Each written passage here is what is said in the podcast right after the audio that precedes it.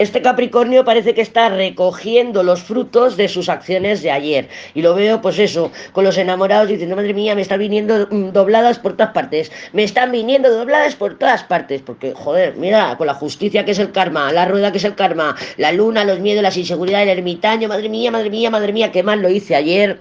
Y lo que me está costando repararlo hoy. Claro, porque no hay que repararlo, Capricornio. Lo estás haciendo mal.